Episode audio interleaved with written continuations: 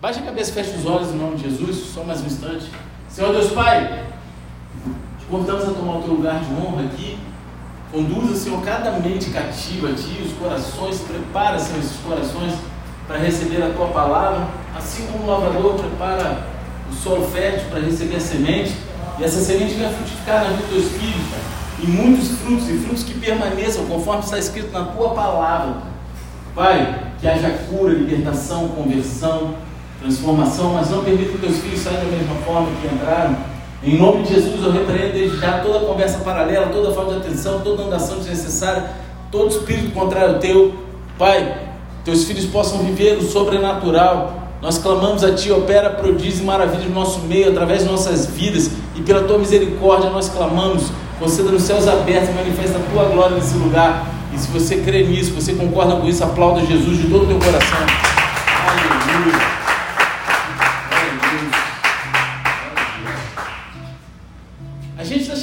Terceira mensagem dessa série, onde a gente está examinando como esses dois temas de missão e conflito, eles se desenrolam em Mateus do capítulo 10 ao, vers... ao capítulo 12, amém? amém? E a gente viu que como crentes todos somos chamados à missão por Deus.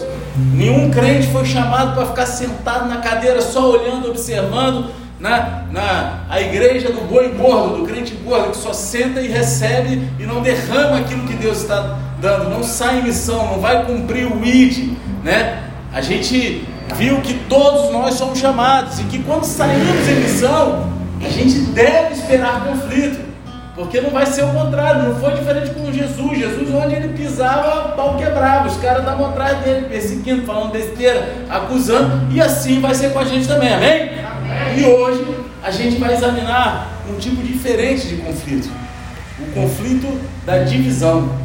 Amém? Quando você se levanta para fazer algo em nome de Jesus, pode esperar não apenas uma oposição, mas você pode também esperar uma divisão. Amém? É certo. E aí, para a gente entender, a gente vai começar a ler aqui só um trechinho do texto todo, que a gente vai vendo aos pouquinhos, picadinho aí ao longo do, da pregação. Amém? Então, para vocês entenderem melhor, abra a palavra de Deus no Evangelho de Mateus, capítulo 10, versículo 34. Quem for achando, dá um eita glória aí, bem pentecostal. Se você não tiver Bíblia, pega a carona na televisão. Se você não estiver achando, abre em qualquer lugar e faz cara de cachorro, mas fala assim: Meu Deus! Eita. Aleluia, Jeová. Cadê? Quem dá mais? Quem dá mais? Ninguém? Eita glória! Aleluia. Vamos lá. Não pensem que eu vim trazer, trazer paz à terra. Não vim trazer paz, mas espada, pois vim causar divisão entre o homem e o seu pai, entre a filha e sua mãe, entre a nora e sua sogra. Assim, os inimigos de uma pessoa serão os da sua própria casa. Misericórdia, né? Ai, ai, ai. Olha aí. Existem todos os tipos de linhas divisórias na vida, não é verdade? Amém? Existem todos os tipos coisas que fazem as pessoas caírem de um lado ou do outro.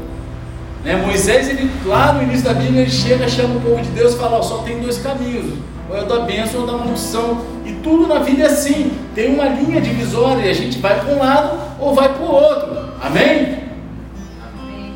Amém ou não? Amém. Para você entender melhor isso, é só pegar dois torcedores de times diferentes, né?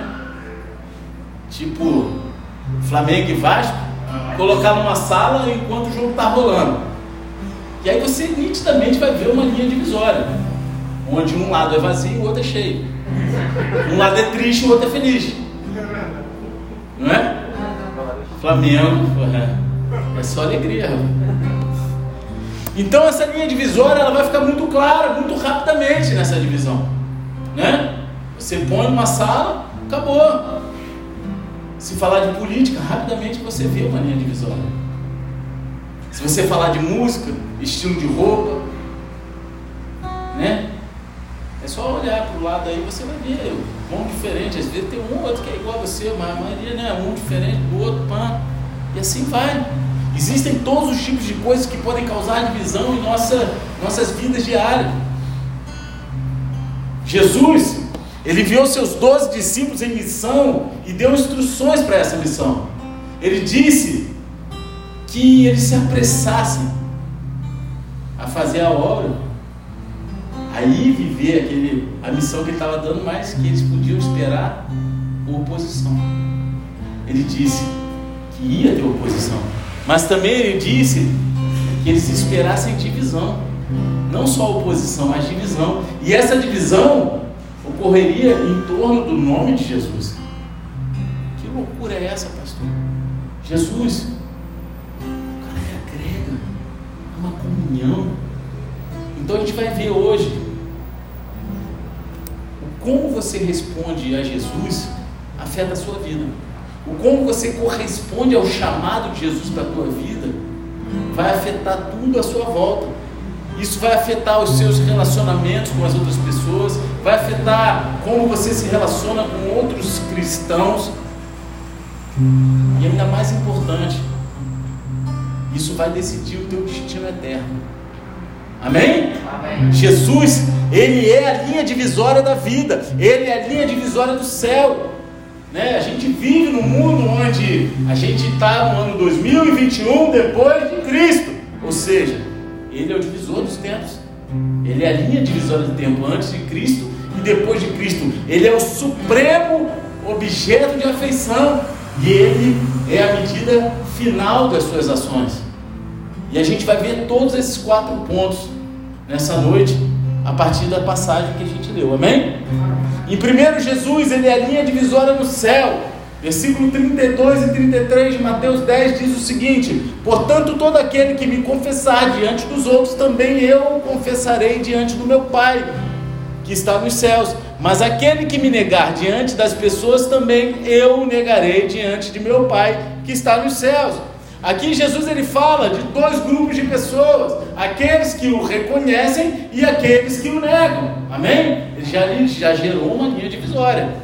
Aqueles que o reconhecem, aqueles que o vão seguir e aqueles que vão negar. Ele fala desses dois grupos diferentes, com dois resultados diferentes e sem exceções.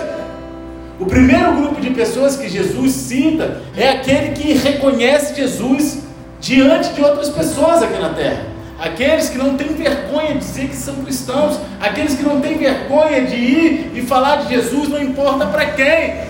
Jesus disse que se você o reconhecer diante de outras pessoas aqui na terra, então Jesus também o reconhecerá diante de seu Pai no céu.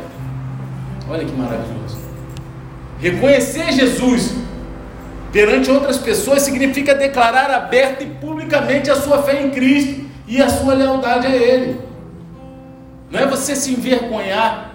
Não, pastor, pô, sou um cara descolado, meu irmão. Aí, eu sou um tênis maneiro. Eu ando de esque... Pô, como é que eu vou falar de Jesus lá? Os caras. Não, não posso. Eu sou cristão, já vou para a igreja. Eu oro na minha casa. Não é isso. É confessar abertamente a tua fé. Que todos saibam, que todos vejam. Não importa a consequência disso é para declarar publicamente a outras pessoas: galera, eu estou com Jesus. Eu estou com Jesus. E quando você faz isso, Jesus ele reconhece você diante do Pai e diz: Eu estou com esse cara, eu estou com essa mulher. Aí, ó, fechamento. Não é esse? Jesus olha e fala: Esse é fechamento meu, meu irmão. Meu fechamento.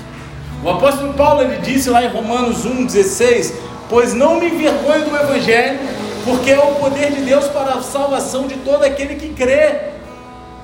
O Evangelho são as boas novas sobre Jesus. Então, quando Paulo diz que não tem vergonha do Evangelho, ele também está dizendo que não tem vergonha de Jesus. Ele não tem vergonha de dizer que é cristão. Ele não tem vergonha de dizer que segue a Cristo.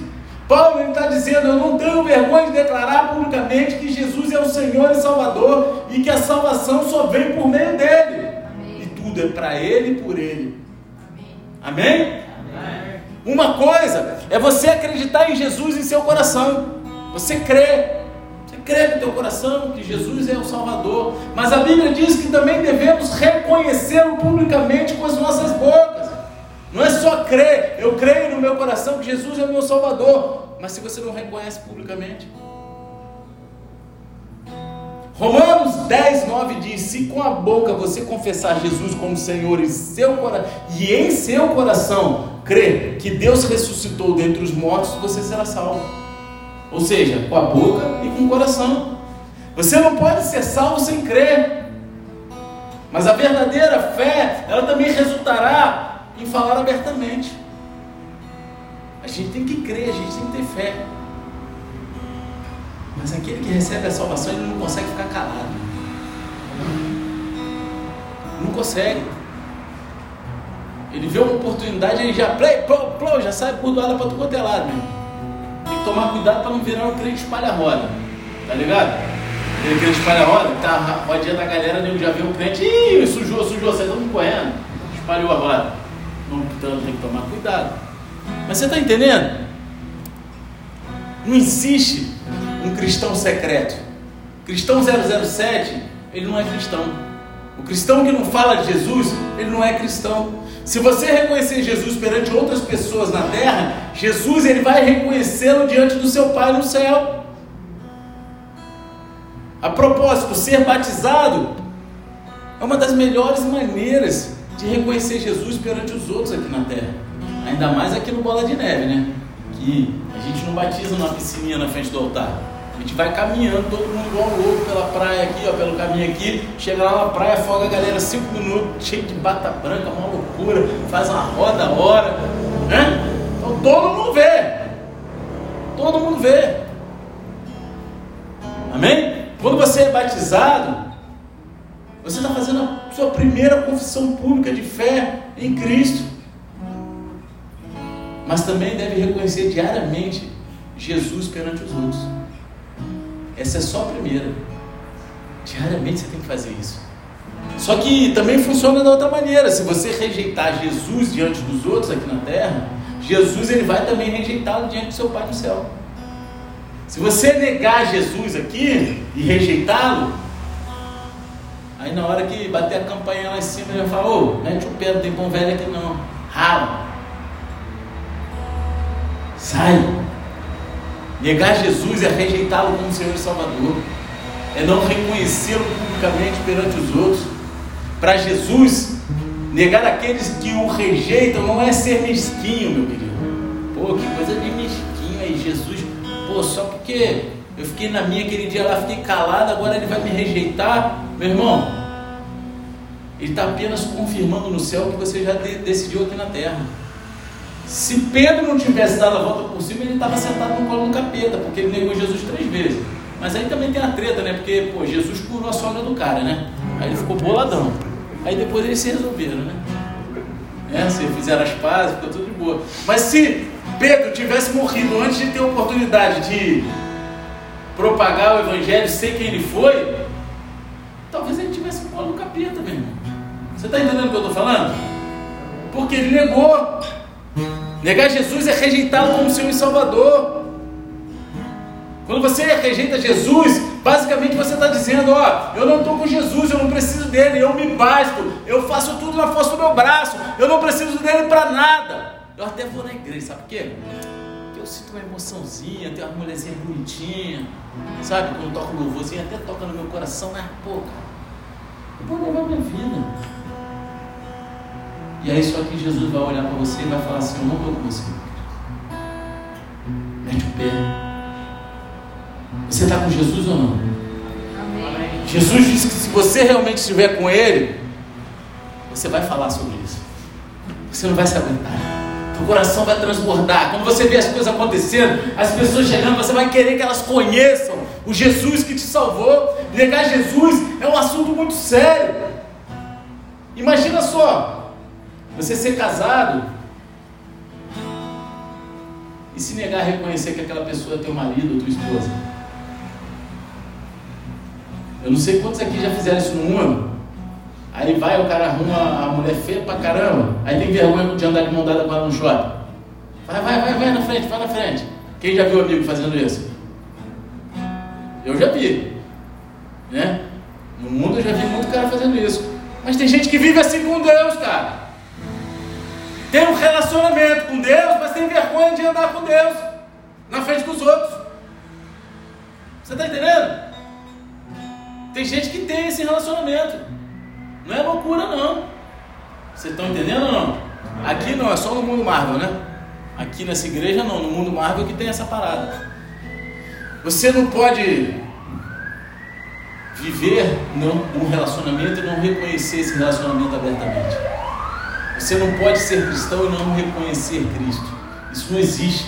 Jesus é a linha divisória no céu. Lá em Mateus 25, versículo 31, diz assim: Quando o filho do homem vier na sua majestade e todos os anjos com ele, então se assentará no trono da sua glória. Todas as nações serão reunidas em sua presença, e ele separará uns dos outros, como o pastor separa as ovelhas dos cabritos. Porá as ovelhas à direita e os cabritos à sua esquerda. Meu querido, que cena incrível. Vocês ficam viajando nisso? Quem é que viaja na, na, no manto? Eu não sei se é porque eu era maconheiro no mundo, aí né, eu ficava doidão viajando na parada, mas eu leio a Bíblia e fico visualizando viajando. Eu fico viajando naquilo ali, sabe? Eu acho que não tem nada a ver, porque Deus dá, sabe, esse. Cara, Jesus, em seu trono, com toda a humanidade, diante dele, você imagina, cara, aquele lugar assim, pô, deve ser. Cara, quem já sentiu a presença de Deus ali? Agora tu imagina tu tá na sala do trono.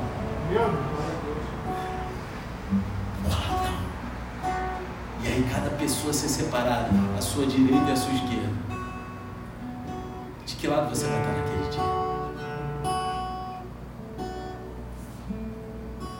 Mas uma pergunta mais séria ainda. Porque você pode esperar estar de um lado naquele dia. Mas começa com hoje. Que lado você está agora? Você está do lado da direita ou da esquerda? Não estou falando só de política aqui não, né? né? Amém? Estou falando de política não, estou falando de, de espiritual. Jesus é a linha divisória no céu. Aqueles que seguem Jesus aqui vão estar lá.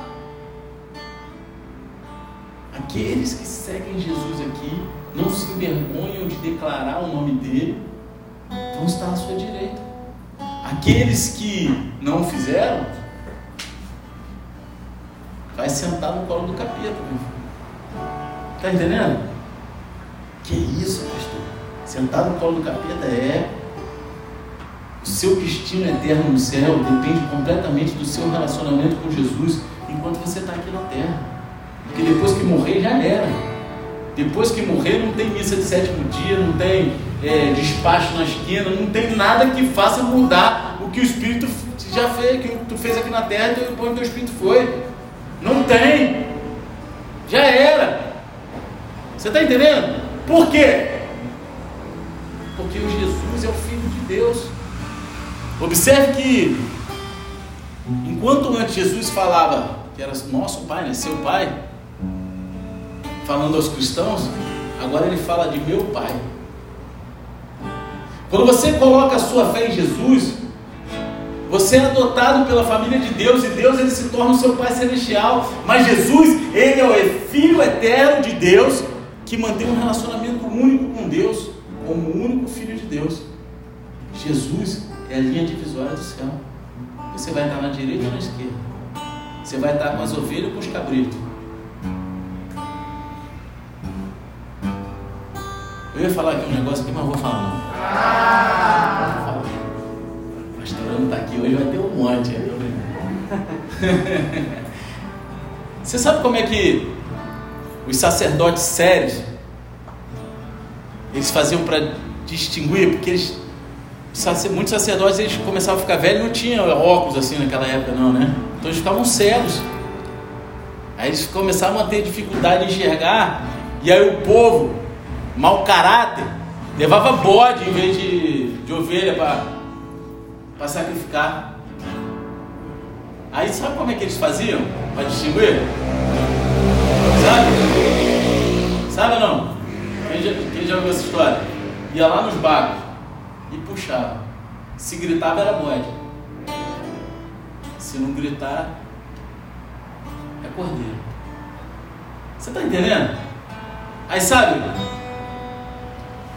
Tu está gritando muito, quando está sendo espremido e apertado, é porque tu ainda tem que deixar de ser bode, meu querido.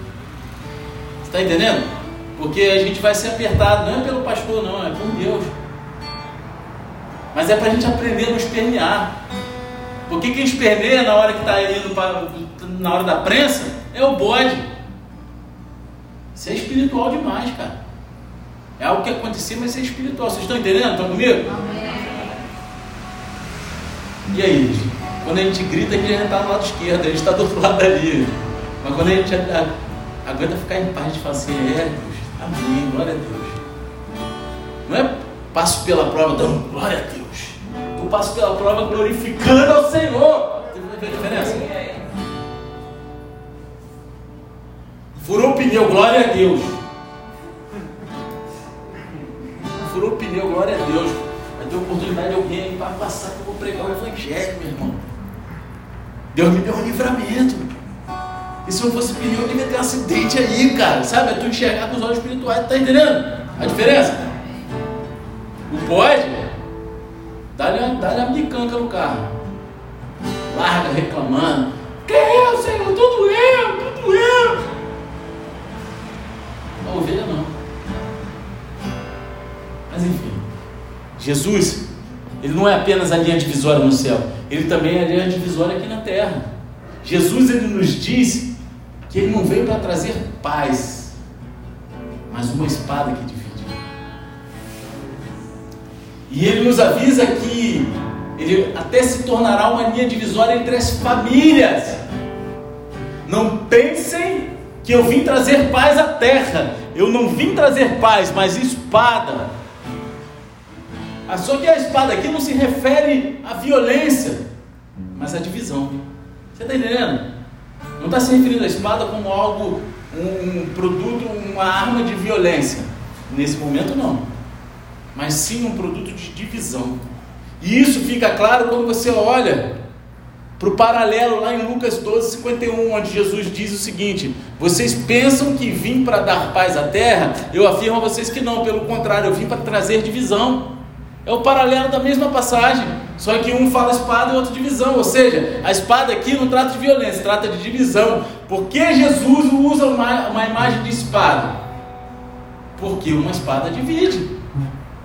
Ela corta o meio, não é isso? Ela corta a coisa em duas, três, ela vai cortando. E assim Jesus diz aqui em Mateus: Eu não vim trazer paz, mas espada. O povo judeu, eles esperavam o Messias viesse. E que quando ele viesse, ele traria paz.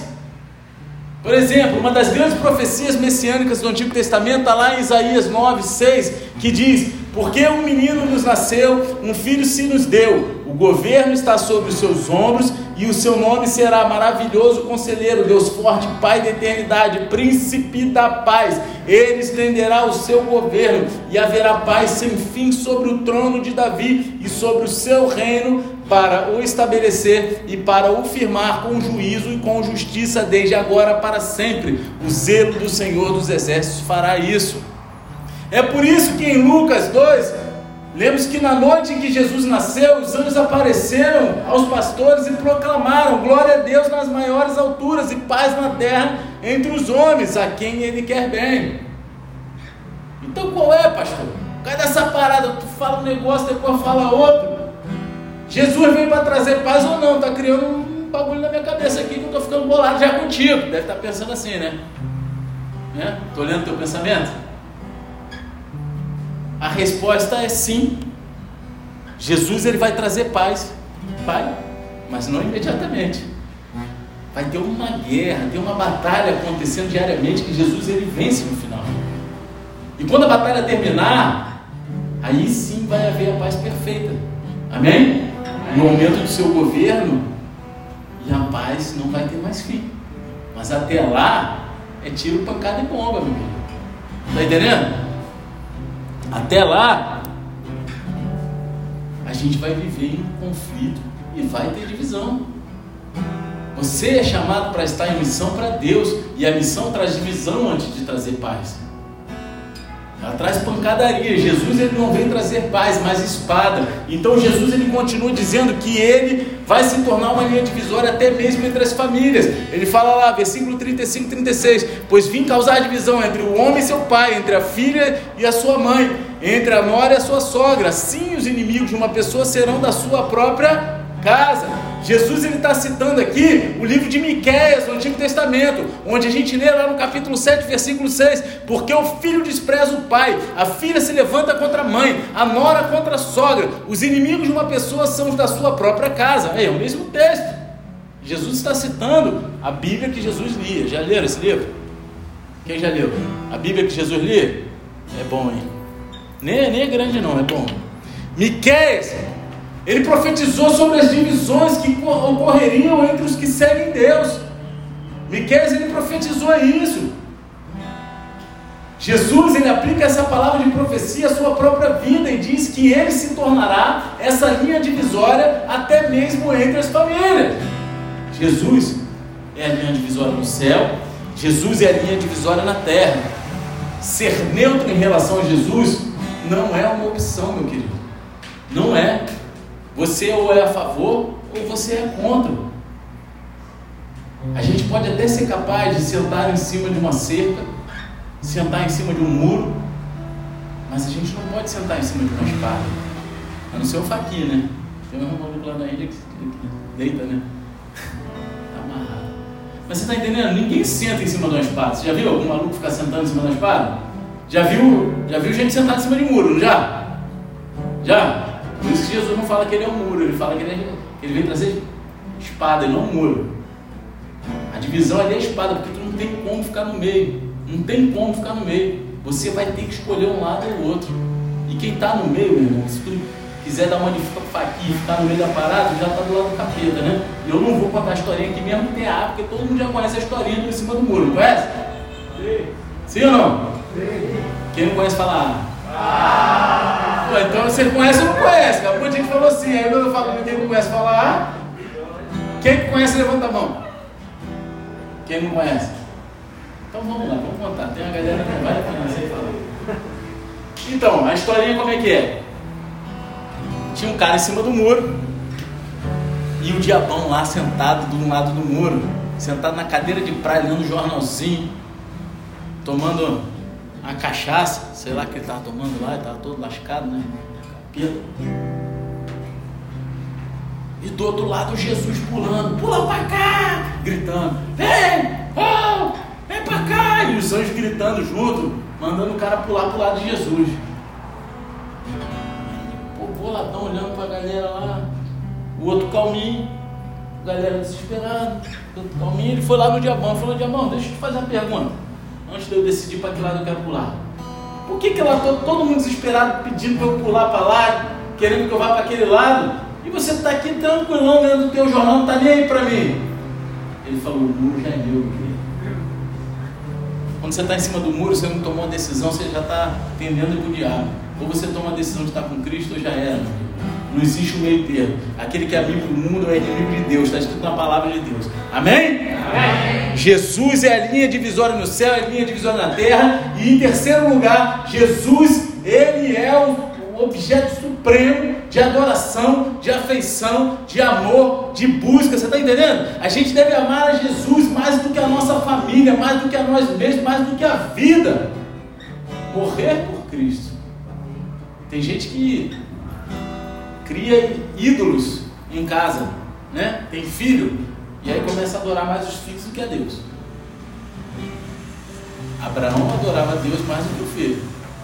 Ele amava o filho, mas Deus pediu e ele entregou. Você está entendendo o que eu estou falando? Olha aí. Só que aí o cara. Tem gente que o é, não é nem uma pessoa, é um carro. Choveu não sai não. A moto. Sai na chuva não, pastor. Olha aí. Ele tá rindo lá, não tô falando de você não, cara. Eu sei que tu sai. Cara, cresceu no meu conceito, que antigamente ele tinha moto de coxinha. Eu olhava, rapaz, eu me olhava no espelho, dava pra fazer minha barba careca lá no, nos cromados. Aí no outro dia chegou aqui com a moto cheia de lama. Eu falei, cara, agora sim tu tá virando raiz, meu irmão. Né? É. Moto que a gente anda todo dia é suja, meu irmão. Não tem como ficar esfregando moto.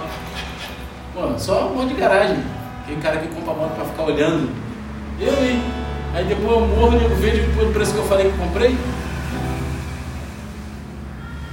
Ninguém entendeu, né? Não? É porque tem uma, tem uma história que dizem que o marido ele fala que comprou pelo preço menor. Eu não fiz isso não, minha esposa sabe, tá? Até porque a moto tá no nome dela, então ela assinou o documento lá, ela sabe quanto que eu paguei na moto. Mas tem uma história que dizem que o marido diz um preço menor. Ele compra um negócio, aí paga 20 mil e fala, não, paguei 15. Aí quando ele apronta, ela vende pelo preço que ele disse que comprou. Aí ele chora.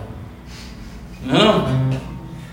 Então, meu querido, a gente tem que amar Deus acima de todas as coisas. Jesus, Ele está acima de tudo. De qualquer bem material, de qualquer pessoa, de, até de nós mesmos. A gente primeiro deve amar Jesus mais do que a nossa família. Versículo 37: Quem ama o seu pai ou a sua mãe mais do que a mim não é digno de mim. Olha aí, quem ama mais o seu pai ou a sua mãe mais do que a mim não é digno de mim. Quem ama o seu filho ou a sua filha mais do que a mim não é digno de mim. Olha que loucura. Você ama a sua família? Quem ama a sua família? Eu espero que você ame, amém? Porque não é isso que não está falando para você não amar a tua família. Não é disso que, né? E, mas, e é justamente essa é a razão pela qual Jesus ele menciona isso. Porque de todas as suas relações na terra, a sua família é a que vem primeiro. Não é isso? De todos os relacionamentos que você tem interpessoais, a tua família está em primeiro lugar. É por isso que Jesus ele vai, ele vai lá no, no âmago da situação. Amém? E no entanto, tão importante quanto a família é para Deus e na Bíblia, Jesus ele vem em primeiro lugar.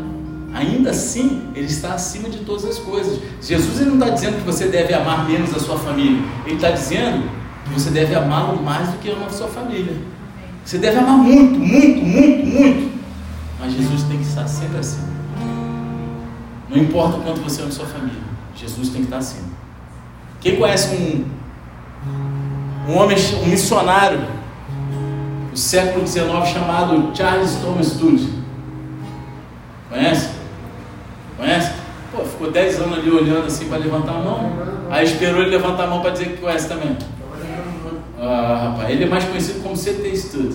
Eu não sei falar esse nome grego não, mas é, né, quem, quem gosta de estudar acaba conhecendo a história dele, não tem como. E quando ele estava prestes a se casar, ele temia que ele e a sua noiva pudessem ficar muito preocupados um com o outro, tão ocupados em seus relacionamentos, que perderiam Jesus de vista no processo. Que acaba sendo algo que acontece em muitos relacionamentos. As pessoas se conhecem na igreja, elas servem Jesus e quem quando se casam some da igreja. Começam a diminuir aquilo que elas faziam, Claro, tem que administrar o tempo, sei que, mas a preocupação dele era real. Ele tinha medo de que o relacionamento dele, físico, afastasse o maior relacionamento que ele tinha, que era espiritual com Jesus. Então ele escreveu um pequeno poema para sua noiva e pediu que ela recitasse ele todos os dias. E esse poema dizia: Jesus, eu te amo, tu és para mim mais querido do que Charlie. Jamais poderia ser. Eu te amo mais que tudo. Tu és tudo para mim, você é mais do que o meu noivo, do que minha mãe, do que qualquer um poderia ser. Você pode tomar esse poema como uma verdade para a tua vida. Quando você vê que algo está tomando o lugar de Deus, começa a recitar esse poema, não como uma reza, nem um mantra, mas para você, a fim de que lembre no teu coração de que Jesus é mais importante do que qualquer coisa que você queira botar no lugar dele. Você está entendendo? Quem está aqui comigo dá uma glória a Deus. Glória a Deus. Jesus ele é o objeto supremo de afeto, de adoração, de, de busca. E a gente deve amar Jesus mais do que o pai, do que mãe, marido, esposa, filho, filho. A gente deve amar Jesus mais do que a nossa família. Em segundo lugar, a gente deve amar Jesus mais do que a nós mesmos. Jesus diz no versículo 8: A quem não toma a sua cruz e vem após mim, não é digno de mim. Quem não toma a sua cruz e vem após mim não é digno de mim. Jesus vai voltar para essa ideia de tomar a cruz lá em Mateus 16, onde ele diz: Se alguém quer vir após mim, negue a si mesmo, tome a sua cruz e siga-me. Tomar a cruz significa colocar Jesus antes de você mesmo, antes das tuas, da, do teus, da tua zona de conforto, antes das tuas vontades. Isso significa tomar a sua cruz. Literalmente significa que você está disposto a morrer por Jesus. Quem é está disposto a morrer por Jesus? Você pensa bem no que você está falando. Você está levantando a tua mão, porque pode entrar ali um cara agora com um fuzil e falar, meu querido, nega Jesus. E aí? Eu tenho uma história que eu já contei um monte de vezes, não vale a pena contar de novo. Né? Ah. Né? Então, tinha um cara que foi presbítero da igreja lá da Barra, ele foi missionário no Peru, na época do Sendeiro Luminoso. Vocês, nem quem é jovem não vai lembrar disso, quem é mais antigo lembra, né? Lembra? Sendeiro Luminoso, tava guerra do caramba lá, e os caras, tá, olha só, eu não estou falando de política aqui, mas é impossível falar. A galera do Sendeiro Luminoso era de esquerda. E quem é de esquerda odeia cristão, é fato, ponto, acabou-se. Tá? Não estou falando de A, B, C, eu estou falando de é, de política clara e a verdade, tá? É, independente de nome de político. Eu estou falando do, da realidade espiritual de que envolve todo esse negócio de esquerda e direita, né? Então o Celeiro Luminoso era de esquerda, mas não é nesse ponto que eu queria falar, mas acabo tendo que falar, né? E aí estava todo mundo na igrejinha e ele conheceu o pastor dessa igrejinha. Ele fala isso porque ele estava lá, não na igreja, mas ele estava lá no Peru no momento que aconteceu isso e ele pôde ver todos os fatos, né? Com os olhos dele depois. É, e a galera estava na igreja. E entrou um monte de gente de fuzil, acabando com o culto, batendo em todo mundo, quebrando tudo. Só que até o diabão foram usados por Deus. Porque eles falaram que assim, ó. Só vai ficar vivo aqui quem negar, quem negar esse Deus aí que vocês servem. Só vai ficar vivo quem negar Jesus. Quem vai negar Jesus vai para esse lado aqui mais da metade da igreja Ele ia ficar vivo. Aí ficou uma galerinha pro outro lado. Vocês não vão negar, não? Não. Vocês cospem nessa, nesse livro aí, cospem na Bíblia. Eu cuspindo. Aí ele falou: Sabe quem vai morrer hoje? São vocês. Porque vocês não são dignos de dizer que servem um Deus que vocês não acreditam, que vocês negam no primeiro esforço. Se vocês acreditam nele, vocês morreriam por ele. Então vocês que merecem morrer e matou os que negaram. Os que não negaram ficaram vivos. Você? Você consegue imaginar o pavor? Muitas almas que estavam dentro da igreja foram para o inferno. Eu, eu, tenho certeza, eu posso falar, dá até arrepio, porque está escrito aqui: negaram Jesus. Negaram Jesus no último momento de vida. Não tiveram oportunidade nem de se arrepender. Sei lá, né? Também. Não sei se o arrependimento seria eficaz, será? Não sei, só Deus sabe. Cara, mas será que a gente estaria disposto a morrer por Jesus? A realmente não negar? Porque muitas vezes a gente nega com as nossas escolhas, com as nossas atitudes, com os nossos pensamentos. Só porque negar abertamente, falar, ah, eu nego para ficar vivo, talvez seja muito exposto, mas sonda a tua vida e vê se em algumas atitudes, em algumas áreas da tua vida você não tem negado Jesus. Sutilmente. Você está entendendo? Pegar a cruz, tomar a sua cruz, é uma escolha. Não é algo que simplesmente é imposto a você ou acontece do nada. É um ato da tua vontade. Você tem que ir lá pegar a cruz. É algo que você escolhe fazer por amor a Cristo. Você opta por negar a si mesmo por causa de Jesus. Meu querido, 80 anos aqui é nada perto da eternidade. Então, se eu tiver que morrer, eu morro. Eu não tinha medo de morrer quando eu era do mundo. Agora que eu sei para onde eu vou, vou ter medo de morrer? Eu vou, ele quer matar, mata mesmo. Mata. Por Jesus? Ih, mata. Vai negar Jesus, não nega. Vou falar de Jesus até o último. Estava lá na sala de cirurgia, estava falando de Jesus para um, Jesus para outro. Né? Depois da sala de cirurgia, eu falei: Não morri? Então agora é que vamos ouvir falar de Jesus mesmo. Vamos embora. Né? Essa, não, não é? Deus te deu uma oportunidade, foi um divisor para a tua vida. No início tu ficou boladão, mas e agora? Fala para mim. Só fala de Jesus. Olha aí. Você está entendendo? É essa que é a parada. Toma a sua cruz. A espada da divisão, ela corta, corta profundamente. E isso não ocorre apenas em famílias, mas em nós mesmos. Onde Jesus ele se torna mais importante para você do que os seus próprios desejos, os seus próprios confortos, as suas próprias preocupações. Jesus ele vem acima de tudo. Eu posso falar isso eu não estou falando porque né, o maior exemplo que eu posso dar é com a minha vida. Eu posso chegar e ficar contando um monte de história que eu conheço de homens de Deus, que nem o CT Studio, que nem Martim Lutero, mas eu posso falar de uma pessoa que está na frente de vocês, que sou eu. Eu tinha um bom emprego, eu morava num bom lugar, eu tinha tudo, viajava para fora todos os anos, mas eu escolhi negar todos os meus desejos da carne e vim para cá para servir a Deus sem ganhar um tostão no início.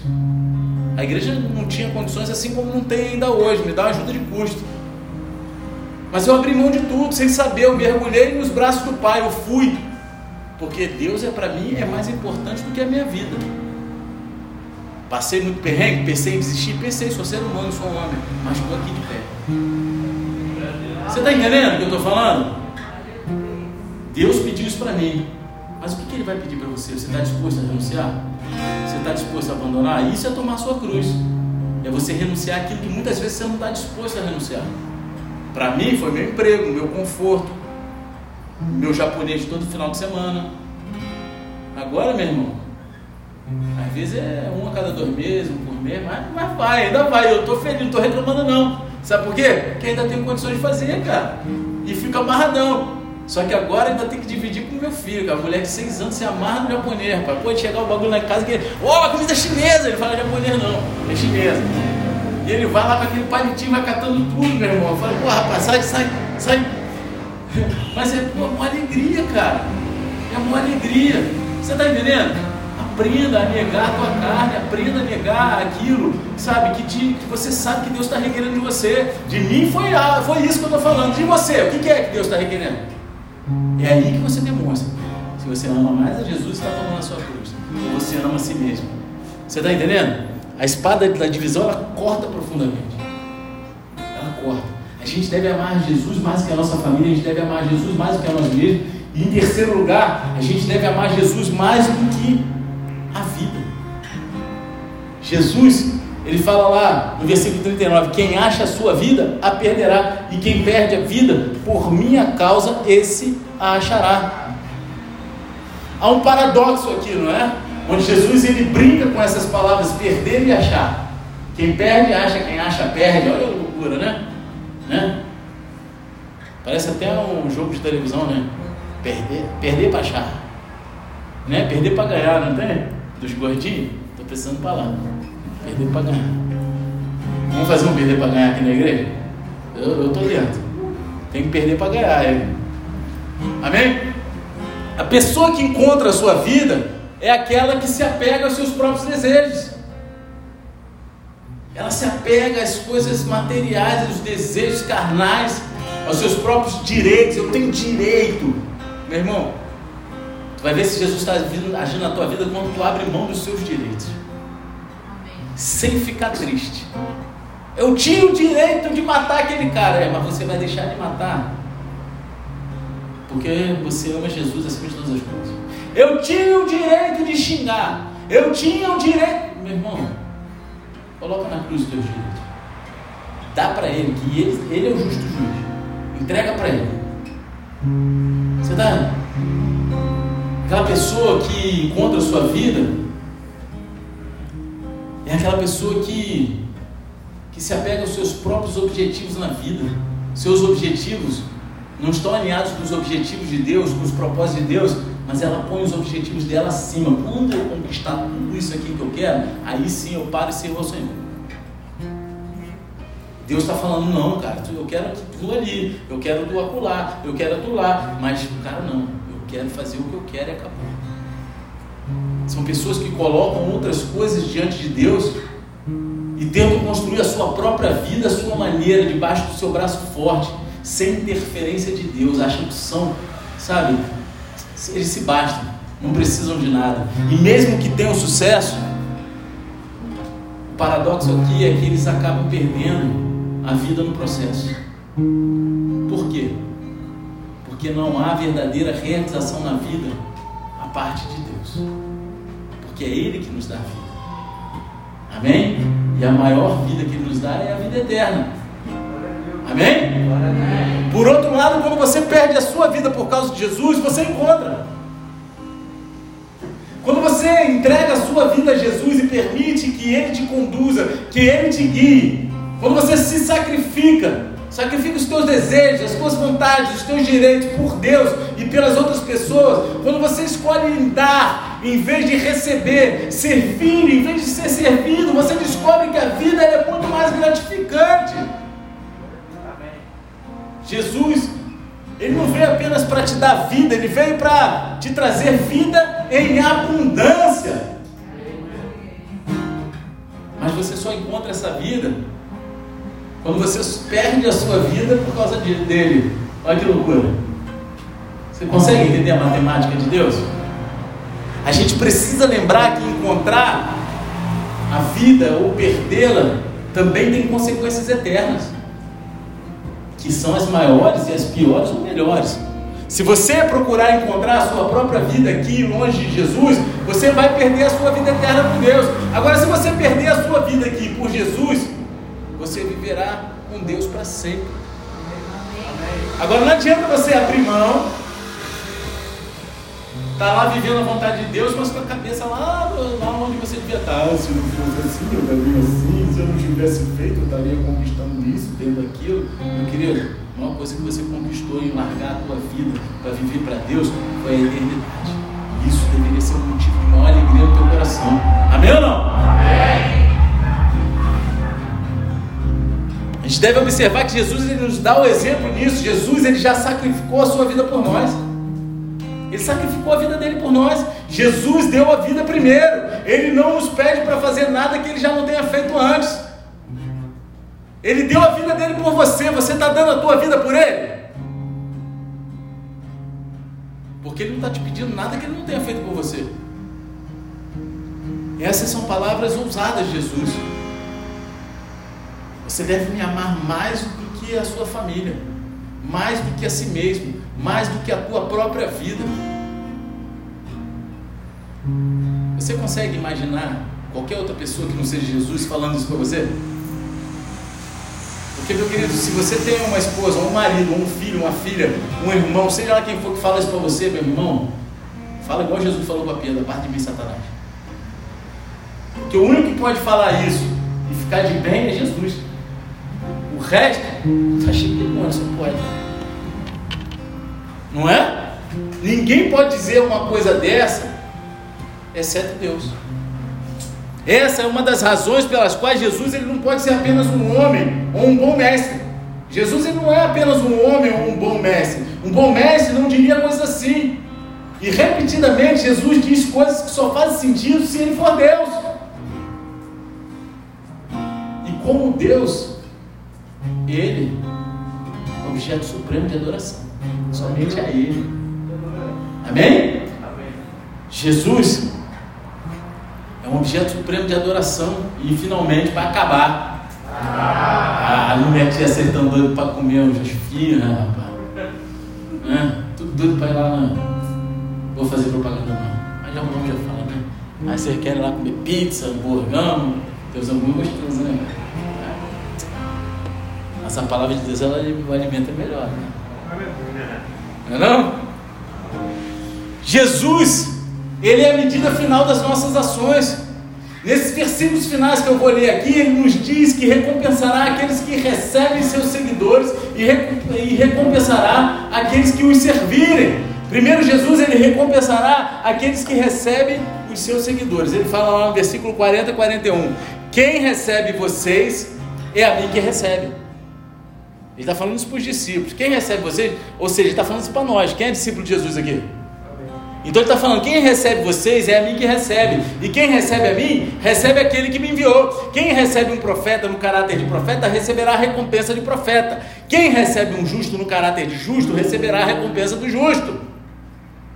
Aqui está outra série de declarações surpreendentes de Jesus. Receber alguém enviado por Cristo é receber o próprio Cristo. Quando você recebe um homem de Deus na tua casa, você está recebendo o próprio Deus. E receber a Cristo é receber Deus que o enviou. Observe a palavra enviou nesse versículo. Lembre-se de que todas essas instruções estão sendo dadas no contexto de missão. A gente está falando aqui sobre missão e conflito. Jesus ele estava enviando os 12 discípulos em sua primeira missão. Ele deu instruções para a missão. Depois ele deu instruções para a nossa missão. Jesus, ele fala sobre receber um profeta, porque ele é um profeta. Ele fala sobre receber um homem justo, porque ele é um homem justo. Você está entendendo? Receber um profeta é receber alguém que, que fala da palavra de Deus. Receber um homem justo é receber aquele que segue os caminhos de Deus. Jesus, meu Deus, quando você recebe um profeta, porque ele é um profeta, você vai receber a recompensa de um profeta. Quando você recebe uma pessoa justa, porque ela é justa, você vai receber a recompensa de uma pessoa justa. Está entendendo? No Antigo Testamento, Eliseu passar lá na, naquela mulher sunamita, não é isso? Estou falando besteira? E aí ela sempre tinha um prato de comida, mas por quê? Porque era homem de Deus. E ela queria a presença de. Ela sabia que receber aquele homem na casa dela trazia a presença de Deus para a casa dela. Mas ela falou, não, esse cara come e vai embora, agora eu vou construir um puxadinho no telhado. É, meu irmão. Puxadinho, eu acho que foi, lembra aqui da comunidade do Rio de Janeiro que inventou? É, não, rapaz, Sunamita que inventou puxadinho na laje. Vou fazer um puxadinho na laje. Eu não vou falar isso aqui não, que é outra pregação, né? Mas, você está entendendo? Ela foi lá e montou o puxadinho para o cara, porque quando o cara viesse, ela recebeu com mais honra. Por quê? Ela recebeu. Que, ela recebeu? Ela era estéreo, não teve filho. Depois, o filho morreu. Deus ressuscitou. Ela recebeu o profeta porque ele era profeta e recebeu a recompensa de profeta. Amém? Vocês estão entendendo? Amém. Um homem justo porque ele era um homem justo, não era porque ela queria ter status. Ó, oh, eu sei, eu recebi lá mercado, eu sou tal. Não, cara. Ela sabia o que ela estava fazendo. Ela queria honrar e receber essa honra. É uma lei espiritual, cara. Jesus ele vai recompensar aqueles que recebem seus seguidores. Você, quando vai na casa de alguém, alguém te recebe bem. Eu não estou falando aqui para o meu prazer, não, para mim não. Eu estou falando por você, cara. Porque quando alguém te recebe bem, essa pessoa vai ser abençoada. Quando você for, Jesus está falando no contexto da missão. Ele fala: você vai, você leva paz você. Se não receber a paz, você leva a paz de volta. Ele está falando: a pessoa que te recebe, recebe a paz que está em você. E se ela recebe você por causa da paz que está em você, essa paz repousa na casa dela. Você está entendendo? É isso.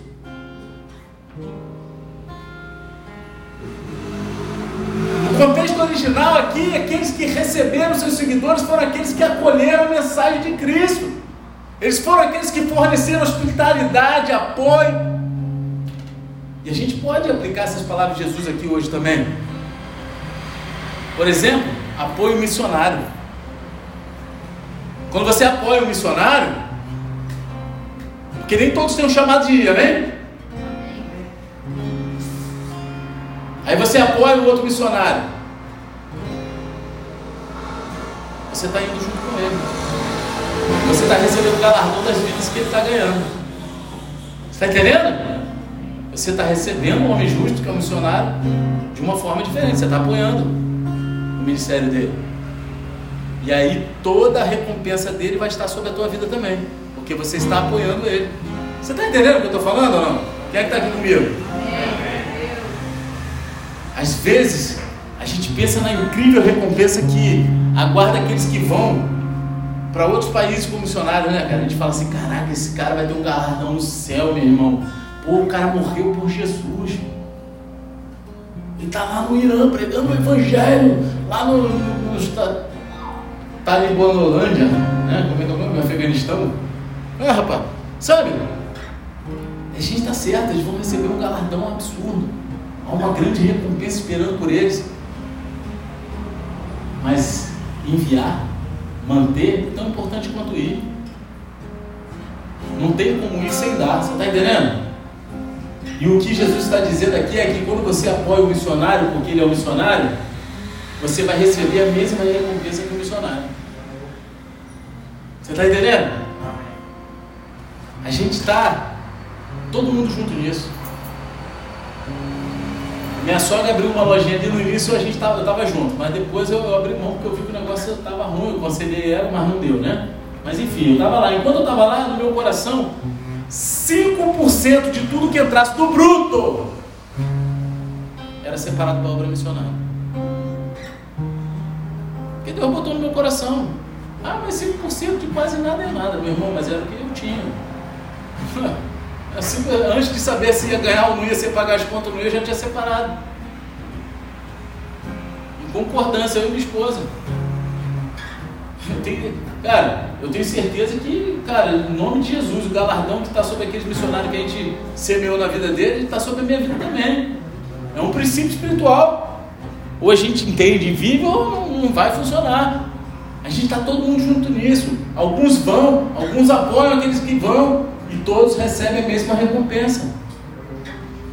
Jesus ele vai recompensar aqueles que recebem seus seguidores e vai recompensar aqueles que servem seus seguidores. Versículo 42: A quem der de beber, ainda que seja um copo de água fria, a um destes pequeninos, por ser este meu discípulo, em verdade lhes digo que de modo nenhum perderá sua recompensa. O que Jesus está dizendo aqui? Mesmo o menor gesto, para o menos significativo dos meus seguidores, não será negligenciado ou esquecido. É isso que ele está falando. Você está entendendo? Quando você faz qualquer coisa por um dos seguidores de Jesus, porque ele é seguidor de Jesus, você certamente não perderá sua recompensa. Não vai perder. E isso, porque tudo que você faz por um dos seguidores de Jesus, você também está fazendo para ele. Jesus ele diz mais tarde lá, capítulo 25, versículo 40: Em verdade lhes digo que sempre que o fizerem a um destes meus pequeninos irmãos, foi a mim que o fizeram. Jesus ele vai recompensar aqueles que recebem seus seguidores e Jesus vai recompensar aqueles que servem os seus seguidores. Por quê? Porque Jesus é a medida final das suas ações e quando você faz essas coisas por causa de Jesus, certamente você não perderá a sua recompensa. Amém? Abaixa a cabeça e fecha os olhos em nome de Jesus. Jesus ele é a linha divisória no céu, na terra. Ele é o único digno de ser adorado. E Ele é a medida final das nossas ações, das nossas atitudes. A gente precisa calcular o custo de seguir Jesus. Quando você fala em nome de Jesus, você pode esperar oposição, você pode esperar a divisão, mas você também precisa calcular o custo de não seguir Jesus. Jesus disse que quem quer que o rejeite perante os homens na terra, ele também o rejeitará perante o Pai que está no céu. Anteriormente eu compartilhei com, com a igreja um poema desse missionário na China do século XIX. E para encerrar, eu gostaria de compartilhar outro poema que ele escreveu. E é o que talvez seja o mais famoso dele. Onde ele fala assim: apenas uma vida, logo passará só o que é feito por Cristo vai durar. Apenas uma vida logo passará.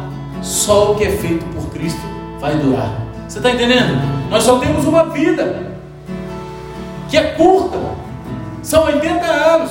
E somente aquilo que é feito por Cristo nesses 80 anos e a média de vida do ser humano é o que vai durar para a eternidade. O quanto de nossa vida tem sido por Cristo, para Cristo, muito simples, mas muito profundo e absolutamente verdadeiro. Jesus ele é o supremo objeto de adoração, ele é a medida definitiva e tudo que de tudo que você faz na vida. Ele é a linha divisória no céu e na terra. E qual lado dessa linha você tem escolhido estar? Será que você tem aberto mão das suas vontades? E meu querido, eu sei que é difícil, não estou falando que é fácil. É difícil, muitas vezes a gente vai pensar em desistir, porque é duro. A gente viveu debaixo de pancadaria, carregando o peso de uma cruz. Meu querido, a cruz era de madeira maciça, pesada, grande. Ah, mas Jesus ele carrega o meu fardo escolhe viver a vontade dele. Mas para viver a vontade dele é necessário renunciar a tua. Mas meu querido, eu quero te contar algo que deveria alegrar o teu coração. Se você ainda não conseguiu viver essa verdade, se você ainda não conseguiu renunciar à tua carne, à tua vontade, os teus desejos para viver a vontade do Pai plenamente, sem murmurar, sem reclamar, com prazer, com alegria no coração, glorificando a Deus, sem gritar como um bode, mas caladinho, quieto e feliz como um cordeiro. Meu querido, eu quero te convidar a levantar no teu. Você que sabe que você precisa ainda entregar entregar coisas que estão sendo requeridas por Deus, mas você tem tido dificuldade. Você é na linha divisória, você tem sambado em cima da, do fio da espada. Mas, meu querido, é necessário escolher um lado. Você sabe do que eu estou falando. Jesus ele tem te chamado. Ele tem falado com você, fique em pé no teu lugar. Fique em pé no teu lugar. Ele está te chamando. Ele está te convidando. Ele está falando, cara. Ninguém é perfeito. Mas é necessário cada dia matar mais e mais. A cada dia escolher pular para o lado certo dessa linha divisória. Muitos vão falar contra você, muitos vão se levantar, mas se for por minha causa, diz Jesus. Ah, é. Recompensa é grande, é motivo de glória. Entenda. Deus ele não tem prazer no nosso sofrimento. Mas o mundo não quer que a gente viva a vontade de Deus. E o mundo envolve a nossa carne. Ele inflige sofrimento a nós para que a gente desista de viver a vontade do Pai. E é ali que a gente tem que matar dia a dia, mais e mais, escolhendo estar do lado certo. Ainda que a família se levante, ainda que os vizinhos, ainda que seu chefe, ainda que todas as pessoas, marido, esposa, filhos, venham se levantar contra você, a convicção de escolher o lado certo, de tomar a sua cruz e seguir adiante, é isso. É isso que vai te conduzir à eternidade. Você entender os princípios espirituais do ir mesmo debaixo de conflito. Senhor Deus Pai, eu apresento essas vidas aqui, Senhor. Gera no coração dos teus filhos e filhas, Senhor. Ousadia. Gera, Senhor, um amor perfeito por Ti. Um amor perfeito, capaz de tomar cada um a sua cruz para viver a Tua vontade. Que eles aprendam a anular a carne dia a dia. Não se preocuparem com o que os outros dizem, Senhor. Se for por Tua causa. Se for para perseguir a Tua presença na vida deles, que eles se alegrem dia após dia, e cresçam aos Teus olhos e aos olhos dos homens, Senhor. Que todos vejam a Tua glória sendo manifesta na vida deles e através da vida deles. É isso que eu clamo, Senhor. Que a paz, que excede todo entendimento, esteja sobre o coração, sobre a mente deles. E onde quer que eles pisarem a planta dos pés deles, Senhor, essa paz vem acompanhá-los. E assim como o Senhor disse aos seus discípulos, onde eles forem servidos, onde eles forem abraçados, onde eles forem, essa paz permaneça. Enche, Senhor, essas vidas com teu amor, em nome de Jesus. Enche essas vidas, Senhor, com a tua coragem, com a tua ousadia, com os teus sonhos. Em nome de Jesus. Se você recebeu essa oração, aplauda ele de coração.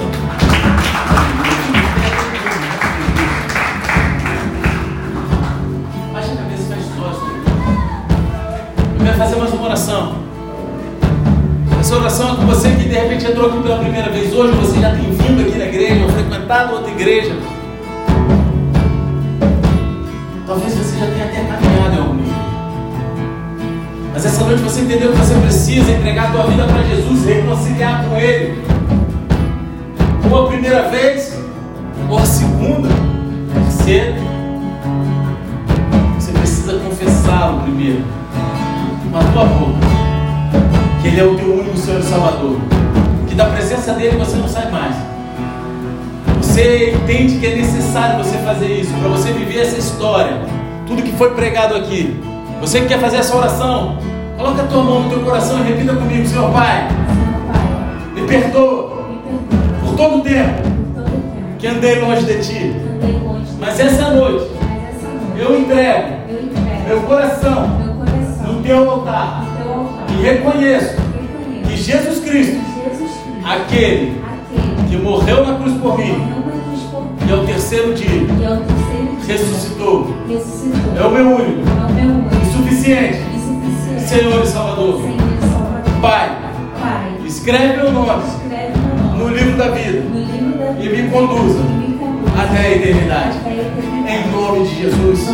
Amém. E amém. Continua com a mão no teu coração, Senhor Deus Pai. Apresenta essas vidas aqui no teu altar. São filhos e filhas se arrependeram, entregaram suas vidas ao teu senhorio. A tua palavra diz que a festa dos céus quando o pecador se arrepende, Senhor. Então eu clamo a ti. Coloca os teus anjos acampados ao redor deles, Senhor. Revista-os com o teu amor. Que eles venham, Pai, te encontrar verdadeiramente. Ter um reencontro contigo, Senhor. E viver a tua retidão até o grande dia. Eu peço, Senhor, que eles venham ser a essência do teu amor por onde eles forem. Que eles sintam o teu amor, Pai, sendo propagado através do teu corpo, que é a tua igreja. E eles se sintam um só contigo, com o teu corpo, Pai. Em nome de Jesus. Que eles não venham desviar nem para a direita nem para a esquerda até o grande dia. E que eles possam falar como Paulo falou: Combati o combate, acabei a carreira, guardei a fé.